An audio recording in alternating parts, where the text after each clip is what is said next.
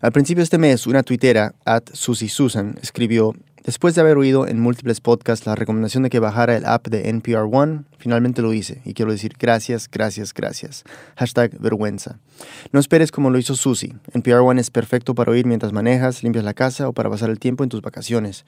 Encuentra NPR One o NE en tu tienda de apps. Hola, soy Daniel Alarcón, el productor ejecutivo de Radio Ambulante.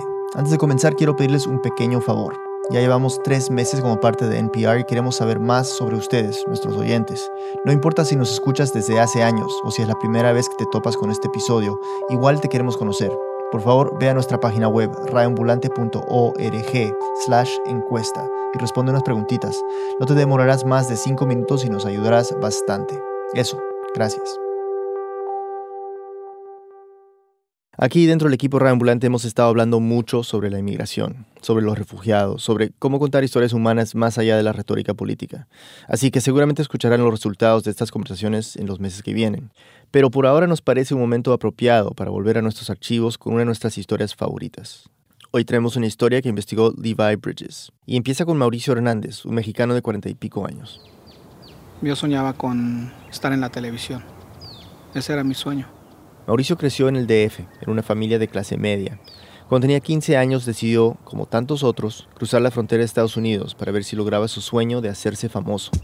La primera vez la cruzamos eh, como todos, corriendo, porque todavía no estaba la valla, todavía no estaba la reja, de hecho la estaban haciendo. Y yo recuerdo que pues fallamos dos veces, dos, dos veces nos agarraron. A Mauricio y a su hermano los deportaron ambas veces, pero finalmente lo lograron al tercer intento. La historia de Mauricio es como la de muchos mexicanos que cruzan al norte buscando el sueño americano. No todos logran el sueño, claro. Mauricio sí, pero lo hizo del lado de la frontera menos esperado.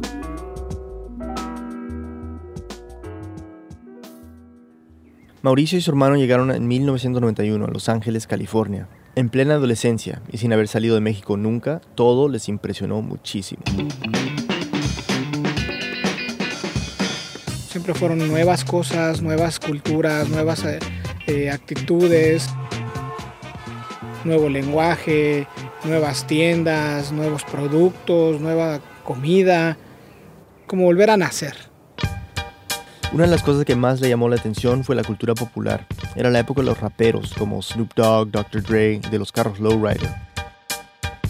Eran Cadillacs con una suspensión hidráulica que los hace brincar a los jóvenes les encantaba ver estos lowriders en los videos musicales de los raperos que salían en MTV, y Mauricio no era la excepción. Mauricio estudió dos años en la preparatoria, pero nunca se graduó. Tuvo varios trabajos, en un hospital, en una repostería, y a los 17 años se enamoró de una mexicana indocumentada como él, que llevaba tres años en Los Ángeles. Se fueron a vivir juntos. Y tuvieron tres hijos. Los Ángeles era el sitio ideal para alguien que soñaba salir en televisión, pero este sueño se alejaba cada vez más. Mauricio tenía que trabajar para sostener a su familia. Empezó a trabajar como mecánico en un taller de carros cuando ya tenía sus dos primeros hijos y vivía con su novio. Ganaba más dinero en el taller que en sus trabajos anteriores y lo disfrutaba bastante. Pero como era inmigrante, usualmente le tocaban las peores tareas, las que no tenían nada que ver con los carros. Lo primero que le pusieron a hacer fue barrer pues fui como que el patito feo del taller, ¿no? Siempre el que barre es eh, no la peor persona, pero pues es el que más todos le hacen bullying, ¿no? O sea, que pues, el barrendero, limpia cacas, hace esto, limpia el baño, recoge la basura. Pero Mauricio no se desanimaba, trabajaba jornadas muy largas y pasó por varios talleres, y de cada uno salía con nuevas habilidades. Lavar autos, pulir autos, lijar autos, preparar autos, y después aprendí a jalatearlos, empastarlos, armarlos y desarmarlos. Hasta este momento Mauricio era un mecánico como cualquier otro, pero en el 2004 llegó al taller de Ryan Friedlinghaus, el dueño a nivel internacional de la marca West Coast Customs. Más que una marca, West Coast Customs es uno de los talleres más famosos del mundo. Hoy en día tiene franquicias en países como Rusia, Alemania y Japón, entre otros. Ryan le dio trabajo a Mauricio y lo puso a pulir y a lijar carros. Mauricio trabajaba tantas horas que a menudo pasaba la noche solo en el taller. En esa época Ryan estaba a punto de divorciarse. Cuando discutía con su esposa, Ryan llegaba al taller para refugiarse de sus problemas y a Mauricio le tocaba consolarlo. Me tocó ver a Ryan llorar, abrazarlo cuando tenía momentos muy difíciles. Mauricio y Ryan se hicieron amigos. Ryan puso a Mauricio a entregarle las llaves a los clientes cuando sus carros estuvieran listos. Pero es que no eran clientes comunes y corrientes. Para finales de los 90, West Coast Customs estaba tan de moda en Los Ángeles que la gran mayoría de sus clientes eran actores, cantantes y deportistas famosos. Snoop Dogg, Paris Hilton, eh, Shaquille O'Neal, Kobe Bryant, eh, Sylvester Stallone. Mauricio se convirtió en el ojalatero de estos famosos y de paso también se convirtió en una figura importante dentro del taller. Yo llegué a ser casi su mano derecha de Ryan. A mí Ryan me llegó a dejar las, las llaves del taller en Corona, California, así, tal cual, con los ojos cerrados. Le iba muy bien como mecánico, pero jamás imaginó que este trabajo lo iba a llevar a la televisión.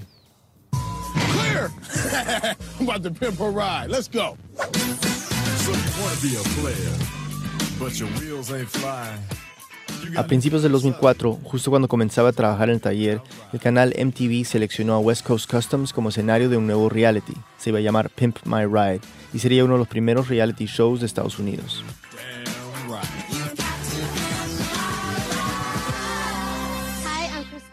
El formato del programa era sencillo.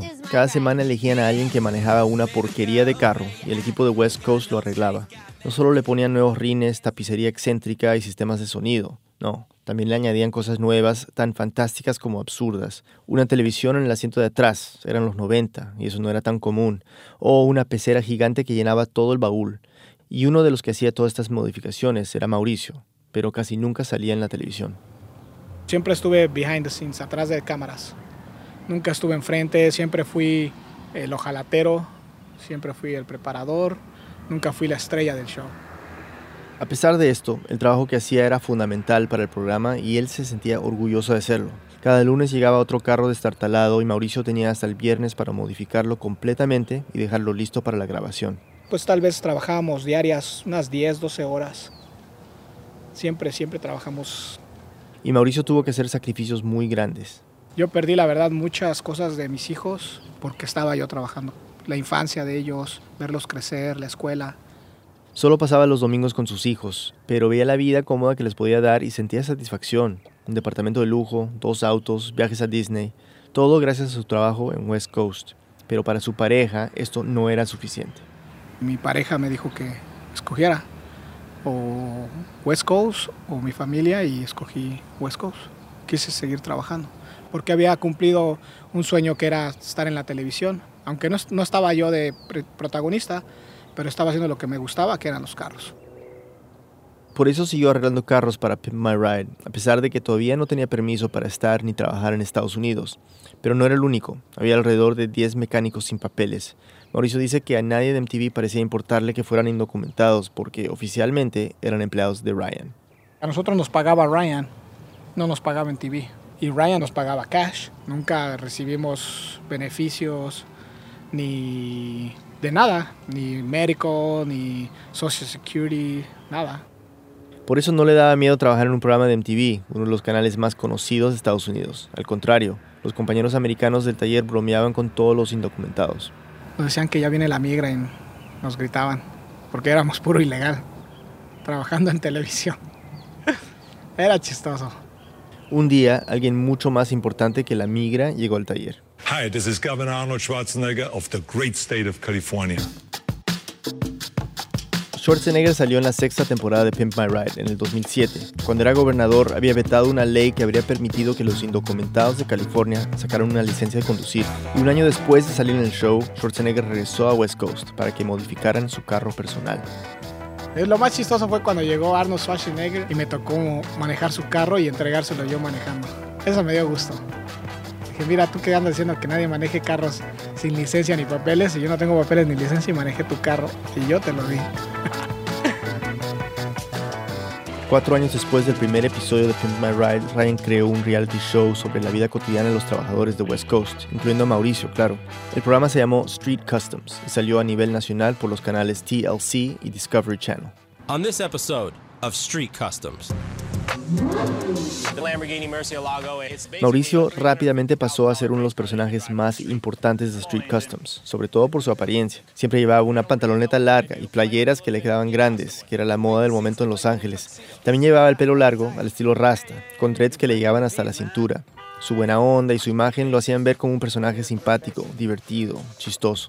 Ryan, he keeps telling me like, oh, you should cut your hair and you have to do it and it'll be better. Mientras los jóvenes que lo veían en la televisión querían ser sus amigos e invitarlo a sus fiestas, muchos políticos, como Schwarzenegger, trataban a los latinos como intrusos. Pero a través de este programa Mauricio creó un personaje que funcionó como puente entre la comunidad gringa y la latina. Saying that he will give $100 for each dread that anybody cut. 100 bucks, dog. En el 2009, un inversionista mexicano llegó a West Coast. Como hablaba español, los otros trabajadores mandaron a Mauricio a preguntarle, ¿Tú qué quieres, no? El mexicano quería abrir una franquicia de West Coast en su país. Tardaron seis meses en llegar a un acuerdo, con Mauricio sirviendo de traductor y pieza clave durante toda la negociación. No sabemos la cifra exacta que acordaron, pero según Mauricio fue alta. Yo estuve al pie del cañón tratando de vender porque yo pensé que me iba a tocar algo. Ryan aceptó la oferta, pero Mauricio no recibió ni un peso de comisión, que era lo que esperaba. Aún así, tampoco se fue con las manos vacías. Querían que alguien viniera a México a montar el taller y a decirles cómo hacer el programa de televisión. Y Mauricio era la persona ideal. Conocía México, hablaba español y había estado en cuatro temporadas de Pimp My Ride. Por eso le propusieron que se fuera para México, para crear la versión en español, que se llamaría Tunéame la nave. Y al principio no quería. Tenía miedo de que el programa en México fracasara. Aún peor, pensaba que si salía de Estados Unidos nunca podría regresar. Pero después de pensarlo mejor le pareció una buena oportunidad. Hizo un trato con Ryan y puso sus propias condiciones. Dije, pero pues nada más quiero ir con unos cuantos meses y que me ayudes a regresar a sacar mi visa. Y me dijo, sí, yo te ayudo. Entonces, a principios del 2009, con la certeza de que Ryan lo ayudaría a volver a Estados Unidos legalmente, Mauricio se despidió de sus tres hijos y se fue para el DF en avión, desde Tijuana. Bueno, ¿y qué pasó cuando Mauricio regresó a su país casi 20 años después de haberse ido? Ya volvemos después de una pausa.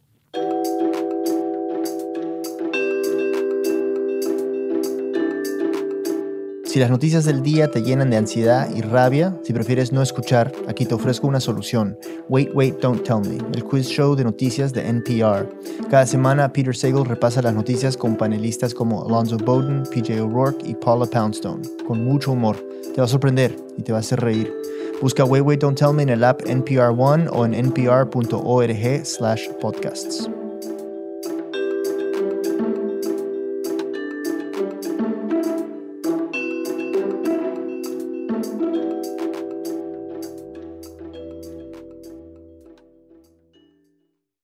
Antes de la pausa, Mauricio había aceptado regresar a México para crear la versión en español de Pimp My Ride, Tunéame la nave. Cuando yo llegué a México, te sale lo patriótico, te sale lo mexicano, te sale lo de ya llegué a casa, ¿no? Y para expresar su patriotismo, empezó a tatuarse los brazos y las piernas con imágenes de las figuras más importantes en la historia mexicana. Tengo a la Coyosauqui, tengo a Quetzalcóatl, tengo a Zapata, tengo a Pancho Villa, a Miguel Hidalgo, a, a Morelos, a Benito Juárez, a José Ortiz de Domínguez. Luego de montar el taller de West Coast Customs México, empezaron a filmar Tunéame la nave. Esto es West Coast Custom México. Tuneame la nave by Rexona for Men. Ay, por favor, no seas mala onda, tener la nave mi hermano, por favor. Por favor, te Azteca, tonerme la nave. Ese sueño. Nadie conocía el formato del programa mejor que Mauricio, por eso lo pusieron de presentador. Siempre existe un líder en cualquier proyecto. Él es Mauricio.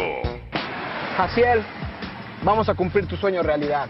A- Desde el comienzo, Mauricio le puso su propio estilo al programa. My Ride era más como más seco. Querían hacer cosas chistosas, ¿no? Pero había muy, muy poca creatividad por parte de la gente, ¿no? Aquí el mexicano somos picardiosos, somos chistosos, somos cotorros, somos de despapalle. Y allá pues era más serio. ¡Ey, churrumais, qué te pasa! Disculpa, Mauri, la neta. Mira, nada más ya me llenaste de tiner.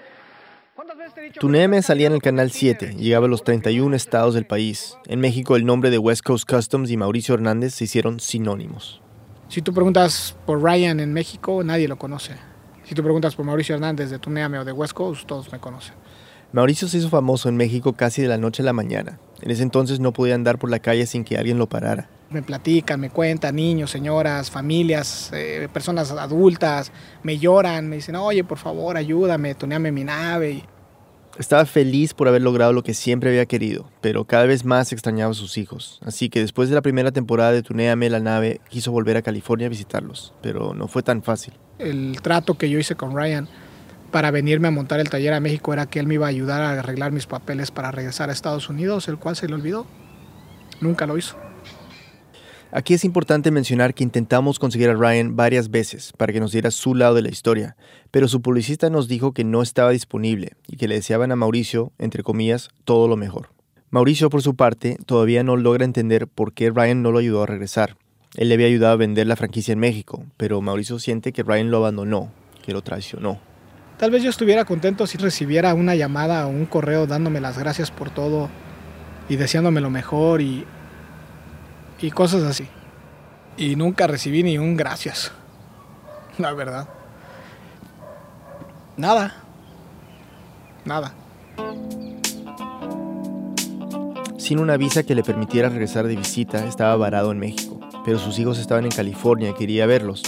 Un día decidió ir al consulado gringo del DF para pedir una visa de turista. En la aplicación puso que nunca había estado en Estados Unidos, pero Mauricio tenía un pasado judicial en Los Ángeles. En el 92, en medio de los disturbios que surgieron a raíz del caso de Rodney King, la policía agarró a Mauricio saliendo de una tienda que ya estaba saqueada.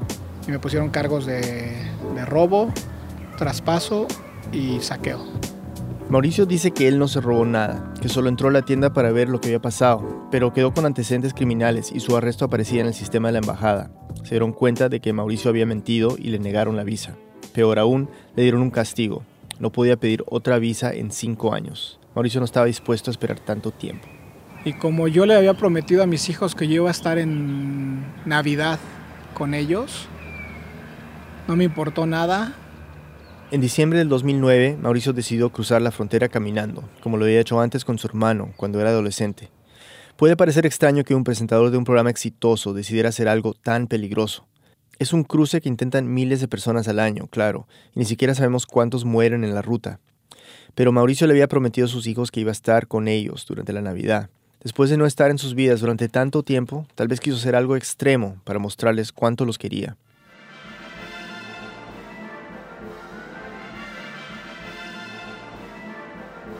Mauricio llegó a la ciudad de Mexicali, que queda en el lado mexicano de la frontera con California.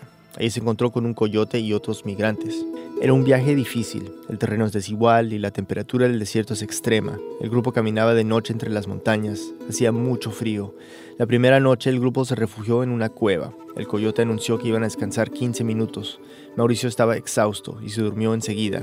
Cuando despertó, el coyote me dejó en la montaña, me abandonó no sabía por qué nadie lo había despertado, tal vez no lo habían visto en la oscuridad, solo sabía que estaba perdido en un desierto gigante en la frontera. Sigue caminando y pues por más que yo caminaba no veía nada, la única luz que tenía era la de la luna.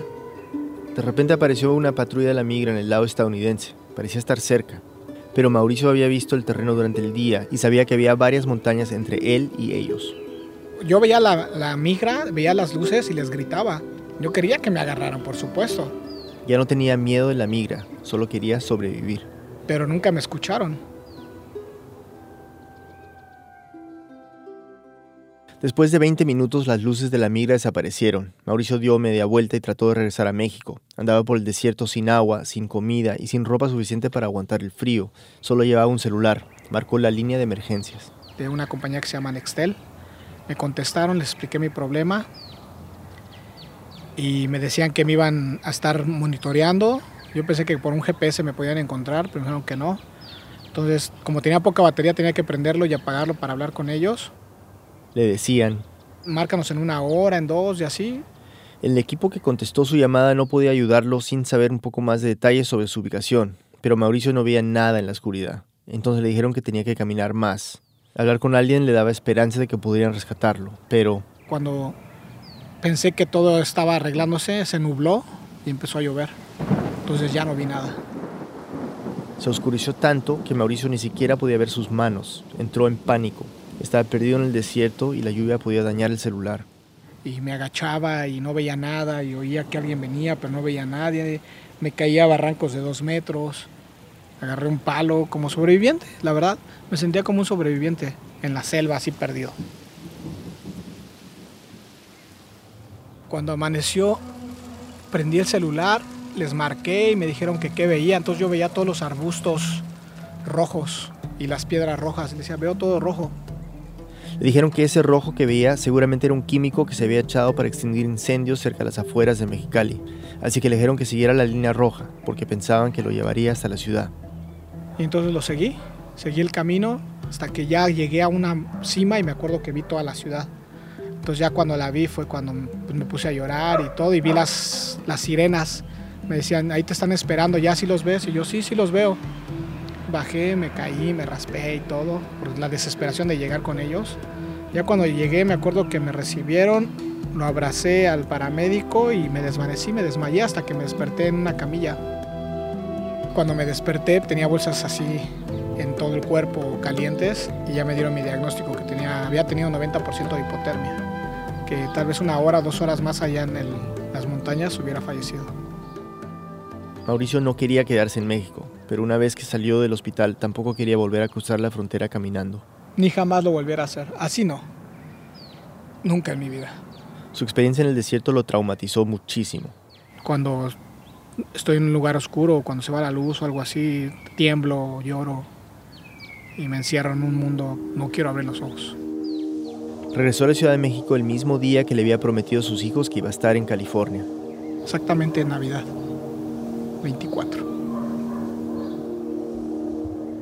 En la Ciudad de México siguió trabajando como el presentador de Tuneame la Nave. Se distanció de sus hijos en Los Ángeles. Hoy casi no se hablan. Mauricio ya se hizo la idea de que no volvería a vivir en California.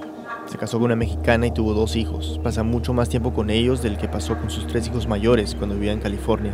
Nunca se imaginó que viviría el resto de su vida en México. Yo venía por cuatro meses. Ya llevo cuatro o cinco años. Aunque vivir en Estados Unidos cambió su vida, hoy en día Mauricio le recomienda a sus paisanos que no se vayan al otro lado.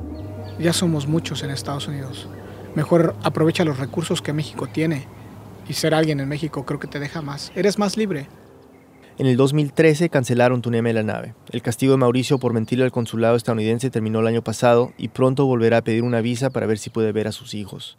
Ahora está planeando crear un nuevo reality show. Tan solo queda por ver en qué lado de la frontera lo hace.